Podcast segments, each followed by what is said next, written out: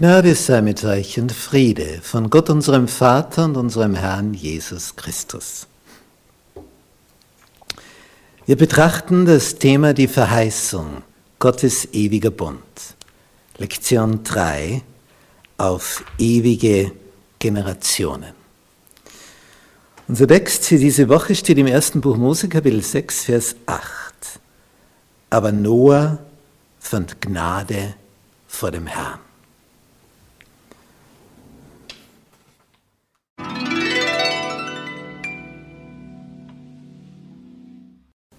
das Prinzip Sünde. Sünde kommt im Griechischen von der Urbedeutung her aus der Militärsprache, wenn ein Bogenschütze seinen Bogen spannt und den Pfeil fliegen lässt, so trifft er oder trifft er nicht. Trifft er ins Schwarze, das wäre der Sinn des Ganzen schießt er daneben, ist er ein Sünder. Denn das bedeutet ursprünglich, er verfehlt sein Ziel. Er trifft nicht ins Schwarze. Und das ist das Prinzip Sünde. Gott gibt das Optimum vor, dass du ins Schwarze triffst, dass sein Wort und deine Handlung sich decken, dass das in Harmonie ist. Wenn du abweichst, verfehlst du das Ziel als Mensch. Und damit triffst du nicht ins Schwarze. Du schießt am Ziel vorbei. Und wenn du am Ziel vorbeischießt, dann ist deine Lebensqualität beeinträchtigt. Und das ging sehr schnell, nicht? Wir haben hier Texte angeführt. Zuerst essen Adam und Eva von der Frucht, oder man müsste sagen Eva und Adam in der Reihenfolge. Dann, als Gott sie mit der ganzen Sache konfrontiert in 1. Mose 3, heißt dann, ja, die Schlange, die hat mich verführt. Und der Adam kann sagen, ja, die Eva hat es mir gegeben. Dann lesen wir in Kapitel 4 des ersten Mosebuches, dass Kain böse wird. Also es nimmt immer schlimmere Formen an. Ja, und dann im selben Kapitel der Kain erschlägt seinen Bruder. Er schlägt ihn, ermordet ihn. Ein Bruder. Prinzip Sünde. Es wächst, das Böse. Und zwar exponentiell, schnell. Dann lesen wir in Kapitel 4, Vers 19, dass Lamech die Vielehe einführt. Er nimmt zwei Frauen dann nimmt das Ganze seinen Lauf. Die Entwicklung ist dann in 1. Mose 6 so, lesen wir in Vers 2, sie nahmen sich zu Frauen, die ihnen gefielen. Und dann ufert das immer noch und noch weiter aus. Und im ersten Buch Mose, Kapitel 6, lesen wir dann, dass die Bosheit der Menschen sehr groß war auf Erden. Und wenn die Bibel sagt, sie war sehr groß, die Bosheit, ja was dann? Und da heißt es weiter in diesem Vers, alles Dichten und Trachten ihres Herzens, nur böse, immer da. Die, die, das ganze zielgerichtet sein in diese Richtung. Aufgrund dieser ganzen Entartung des Menschengeschlechts kommt es also dann letztlich zu dieser Sündflut. Was daraus geworden ist, ist das Wort Sintflut. Im österreichischen Dialekt ist die Sünde die Sind, die Sintflut ursprünglich die Flut, die wegen der Sünde kam. Eine weltweite Überschwemmung, weil die Bosheit so groß geworden ist, dass man einen Neustart machen muss. Dieses entartete Menschengeschlecht war nicht mehr zu reparieren, bis auf den einen, der da heißt Noah. Er fand Gnade vor dem Herrn. Ja, warum? Weil dieser Noah ganz anders unterwegs war.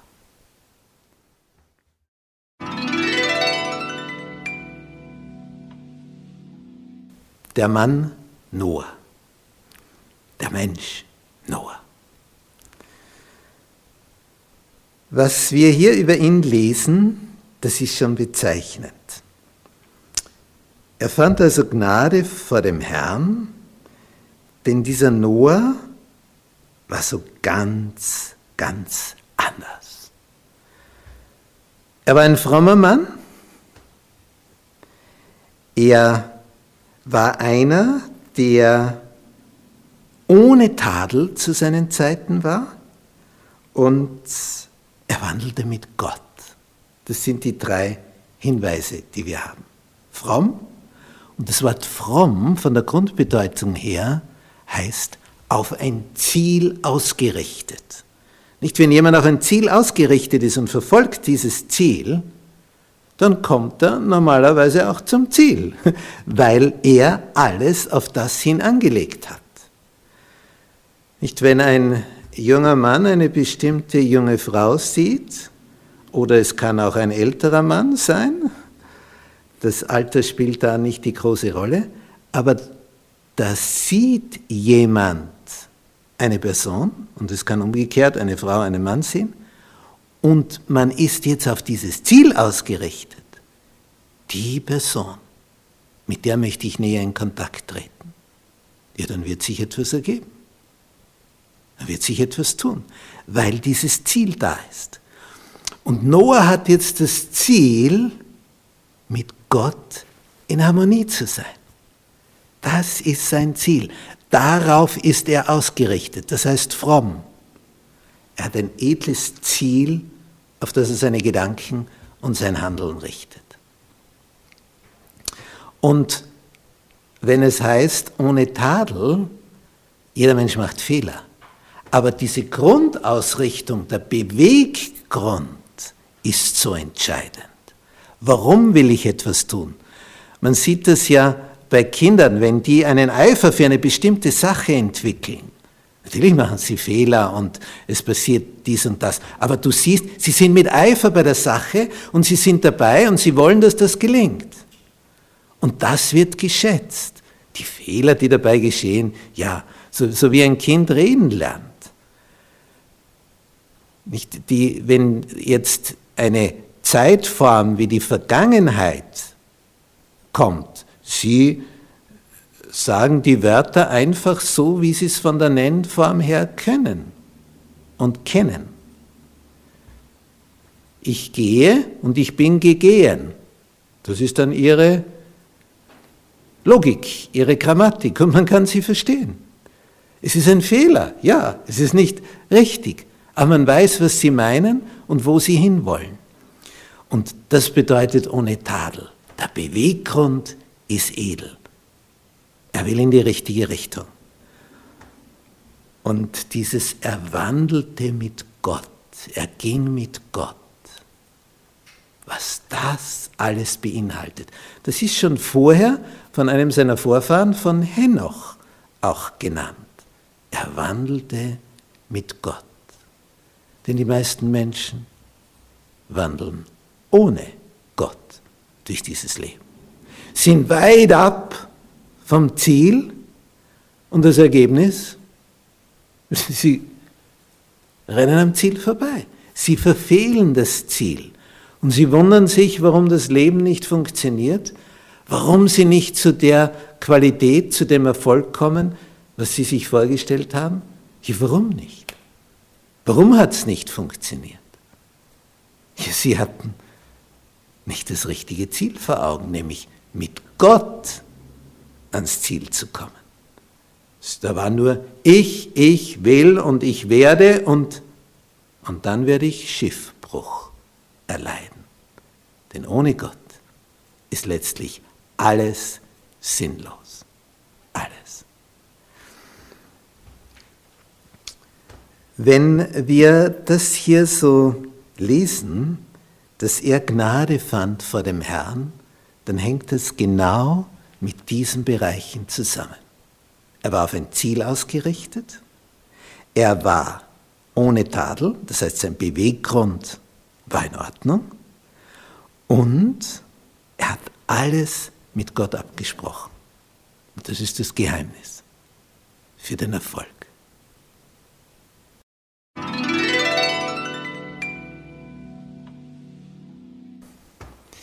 Der Bund mit Noah.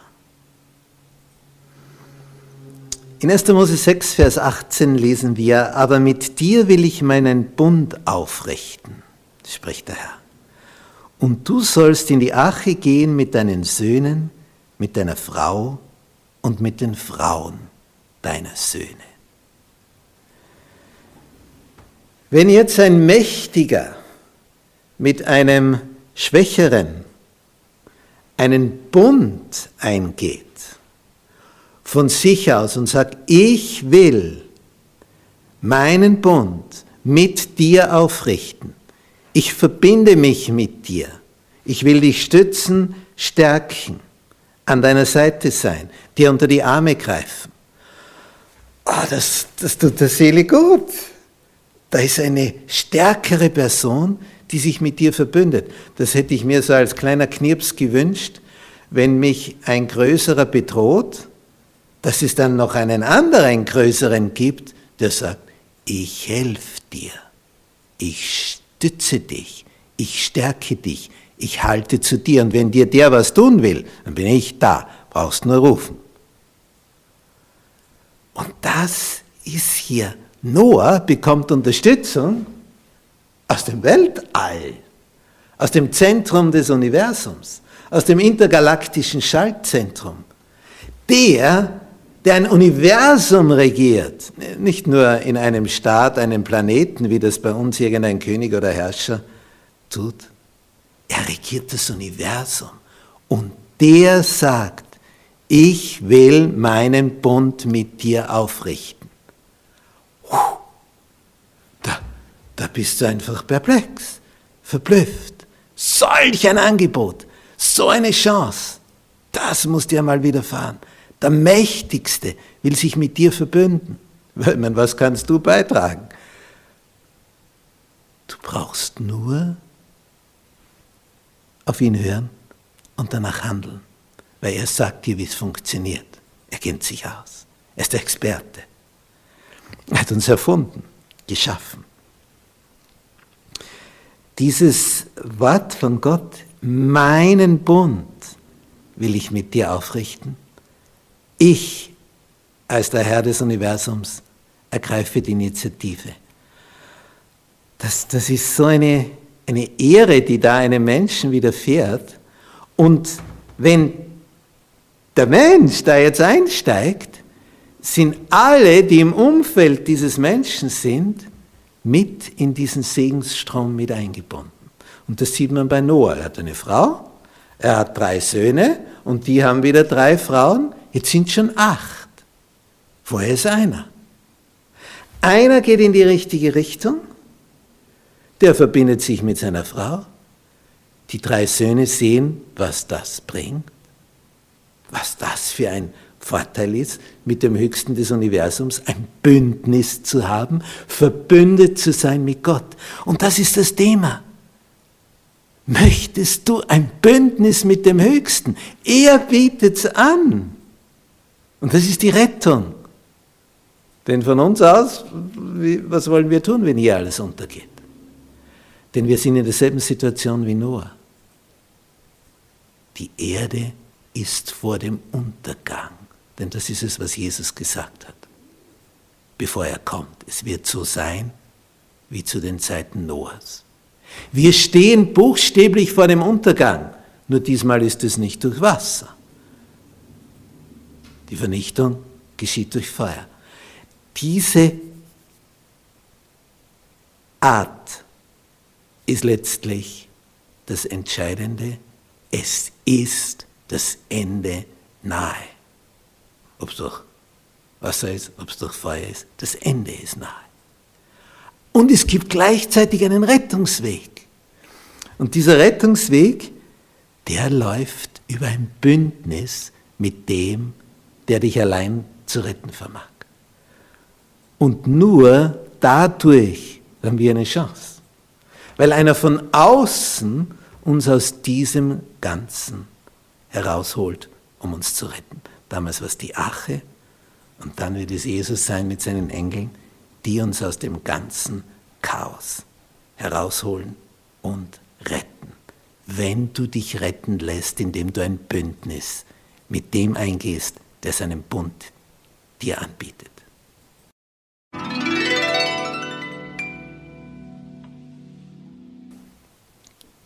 Das Zeichen des Regenbogens. Ich lese in 1. Mose 9, die Verse 12 und 13.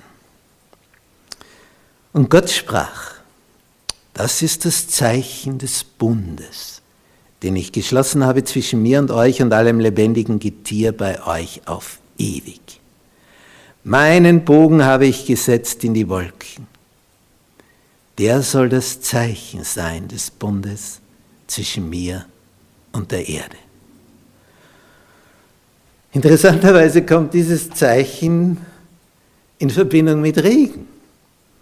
Dass es geregnet hat und dann die Sonne rauskommt, dann sieht man diesen Bogen.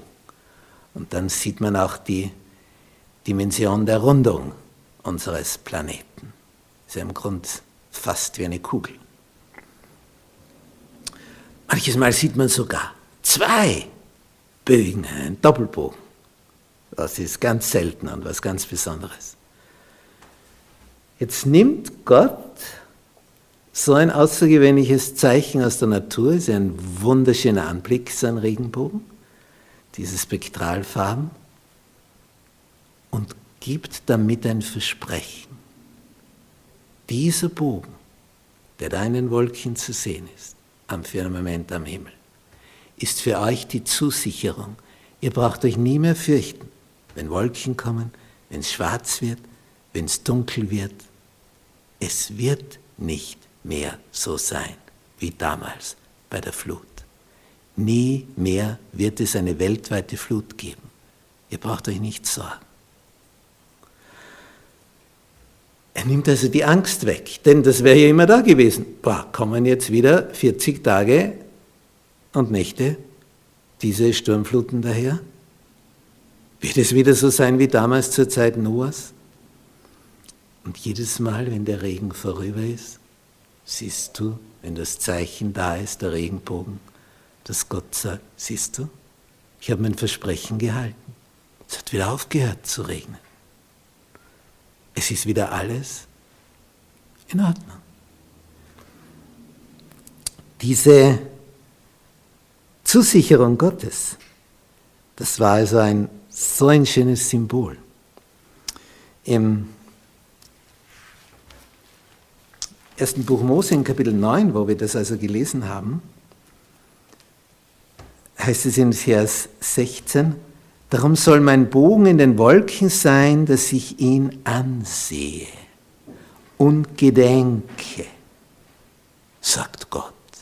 Woran gedenkt er denn? An den ewigen Bund zwischen Gott und allem lebendigen Getier unter allem Fleisch, das auf Erden ist. Und Gott sagte zu Noah, das sei das Zeichen des Bundes, den ich aufgerichtet habe zwischen mir und allem Fleisch auf Erden. Er ist ein verlässlicher Bündnispartner. Auf ihn ist Verlass. Was er zusagt, das hält er gewiss. Nicht unter Menschen haben wir versucht, alles Mögliche mit Verträgen zu regeln. Und wenn da einer aussteigt und wenn er sich nicht dran hält, dann muss er so und so viel bezahlen, dass er sich dann vorher überlegt und denkt, naja, wenn ich das jetzt nicht einhalte, dann habe ich ja noch einen größeren Verlust. Na, das ist mir zu riskant. Und auch wenn er eigentlich nicht will, macht er es dann trotzdem, weil er sonst in noch größeren Schwierigkeiten ist. Menschen lösen auch Eheverträge auf. Gott von seiner Seite her, wenn er etwas anbietet, dann steht er dazu. Ob du dann in das einsteigst oder dich abwendest, ja, das ist die eine Geschichte. Aber von seiner Seite her, wenn du willst, zieht er sich nicht zurück. Unter Menschen ist das manchmal schon so. Obwohl du willst, kommst du nicht ran an den anderen, an die andere. Weil die Person nicht will. Sie will einfach nicht. Und Gott will. Also das ist die große Überschrift über die ganze Bibel. Gott will mit dir sich verbinden. Er will. Der Mächtigste will mit dir, dem, dem armseligen kleinen Würmlein auf diesem Planeten Erde. Er will, weil er dich lieb hat. Drum will er. Wie bei einer Hochzeit. Da will ja auch nur jemand, weil er dich lieb hat. Wenn er gefragt wird, willst du? Sag ich ja. Ich will, weil ich dich lieb habe.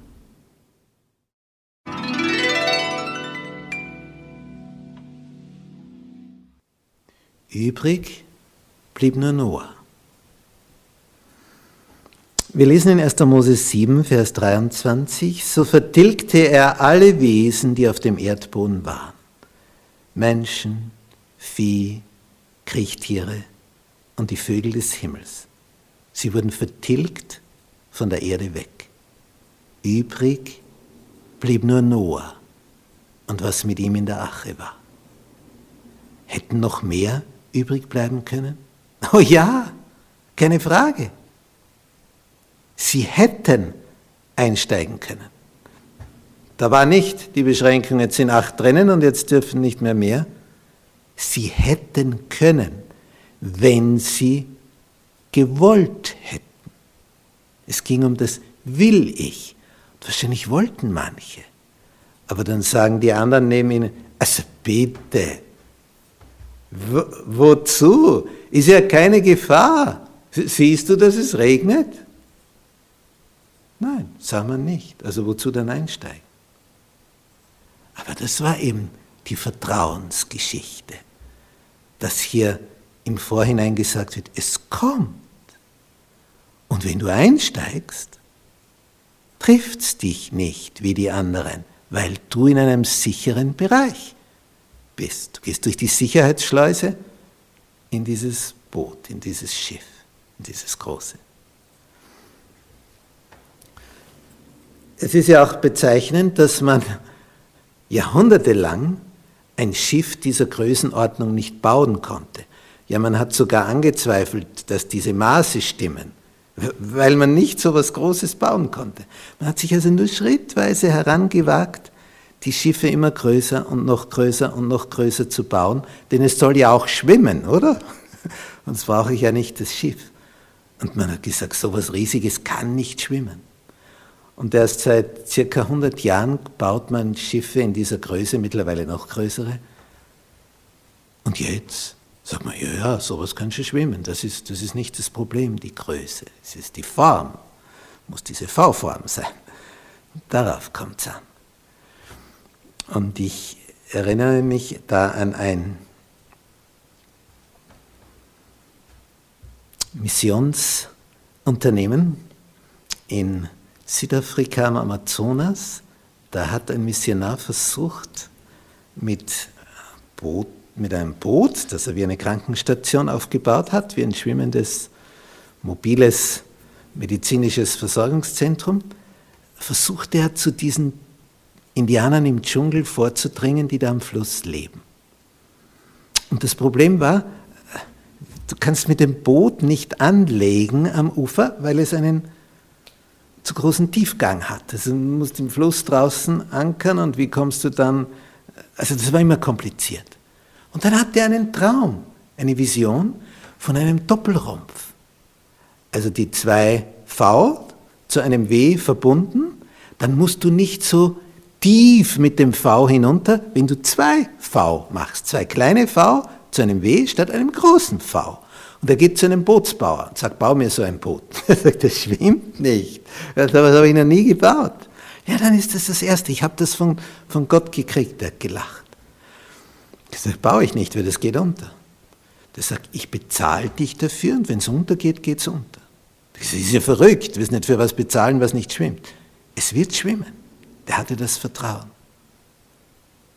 Und dann waren alle natürlich gespannt und der Bootsbauer mehr wie die alle anderen, ob das, was ihm da als Plan gegeben wird, von Gott angeblich schwimmen kann. Und es schwamm. Und von da an wurde das das Patent für viele Boote, die also gleichzeitig dann Landungsboote sein konnten, auch am Ufer. Gott hat es einem, der nichts vom Bootsbau versteht, des Nachts in einer Vision gezeigt.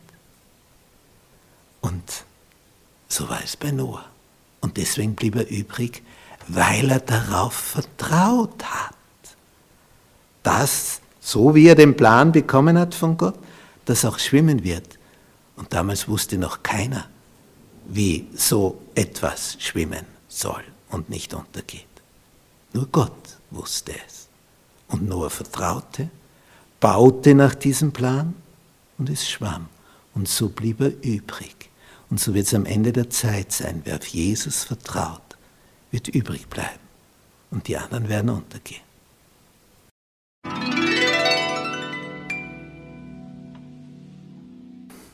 Zusammenfassung. Unser Thema Noah fand Gnade vor dem Herrn. Ja, warum gerade er? Ja, weil er anders war, wie die Masse. Er hatte Vertrauen zu dem, der ihn geschaffen hat. Und die Informationen, die er von dort bekam, die nahm er ernst. Und das war schon eine lange Durststrecke, er brauchte viel Geduld. 120 Jahre dauerte es von der Vision, bis das alles fertig war und die Tiere im Boot waren und bis das sich so erfüllt hat, wie es Gott angekündigt hat. Es wird alles untergehen. 120 Jahre. Und während dieser ganzen Zeit hat Noah mitgeteilt, warum er hier an der Arbeit ist. Und da sahst du am Anfang lange Zeit nicht viel, nicht bis da mal die, das Grundgerüst entsteht. Und die Leute sehen, ja du meine Güte, bis der fertig werden wird. Der Regen kommt nie, von dem er da redet. Das wird nie sein. Es bleibt alles so, wie es ist. Das war die vorherrschende Meinung. Und es stellte sich dann heraus nach 120 Jahren, falsch, Irrtum. Und wer vertraut hat und wer eingestiegen ist, der hatte es dann gut. Der blieb dann übrig. Es liegt also alles an diesem Vertrauen und Vertrauen entsteht immer dort, wo auch Liebe entsteht. Die sind ja ein Zwillingspaar.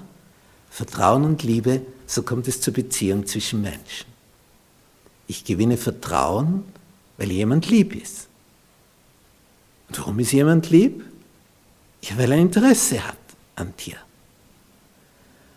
Und würden wir in dieser Werbehaltung bleiben von Vertrauen und Liebe, es würde jede Ehe glücken.